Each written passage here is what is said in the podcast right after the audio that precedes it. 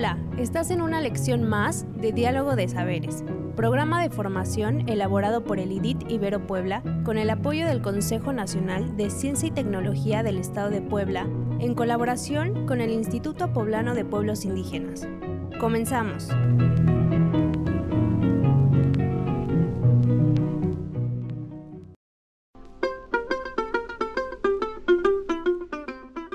El tema que hoy nos ocupa está relacionado con los sistemas jurídicos indígenas y la importancia de conocerlos.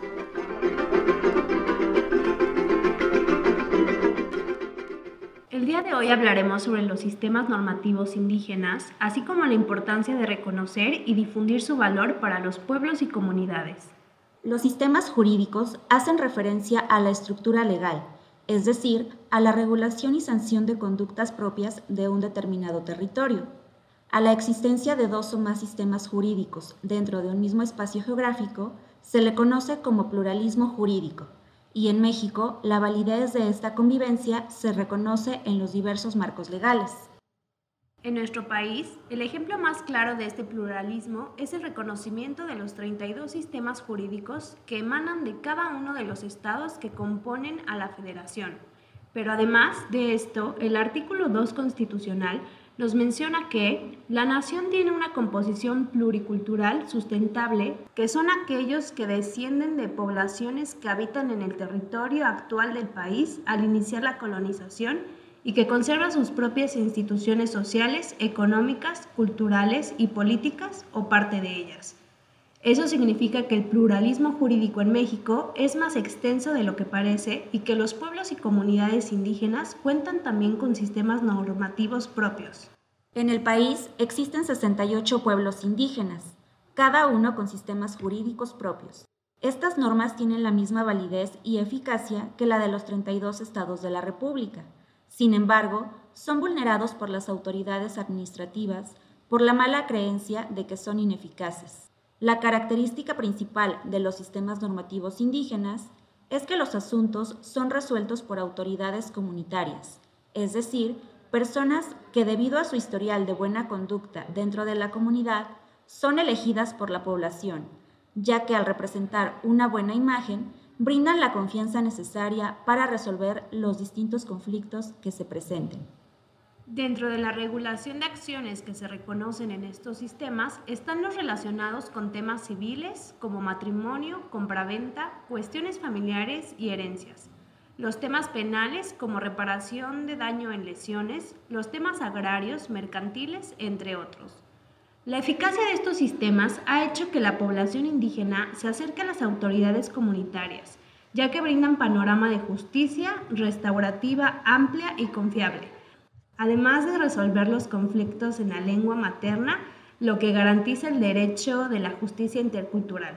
La eficacia de estos sistemas ha hecho que la población indígena se acerque a las autoridades comunitarias, ya que brindan un panorama de justicia restaurativa amplia y confiable, además de resolver los conflictos en la lengua materna, lo que garantiza el derecho a la justicia intercultural.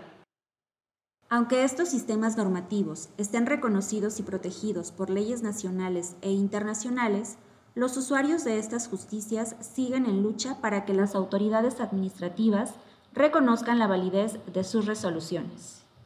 Ayudar, recabar y difundir la estructura de estos sistemas los convertirá en ejemplo de impartición de justicia indígena, evitando la violación de los derechos humanos esenciales para el desarrollo integral de los pueblos y comunidades. Hagamos ver los sistemas de justicia de pueblos indígenas. Hasta la próxima.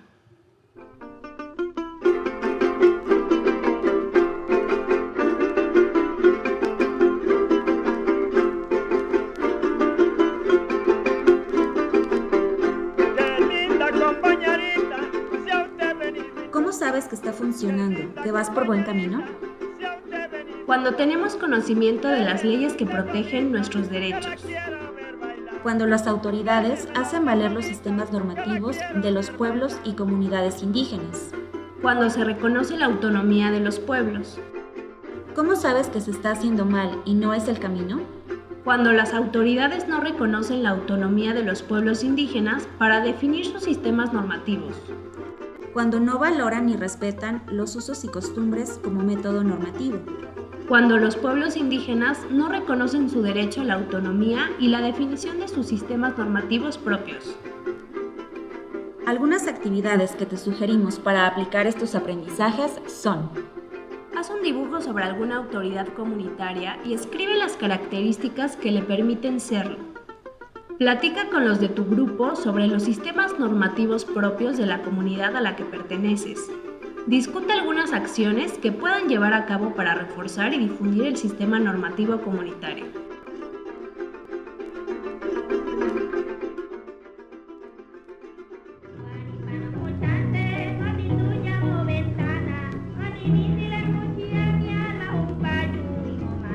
Esta fue una lección más de los educadores del programa de formación Diálogo de Saberes. Te invitamos a seguir este diálogo horizontal entre los pueblos indígenas de nuestro país y el mundo entero. Visítanos en www.nododeeconomiasocial.com diagonal saberes.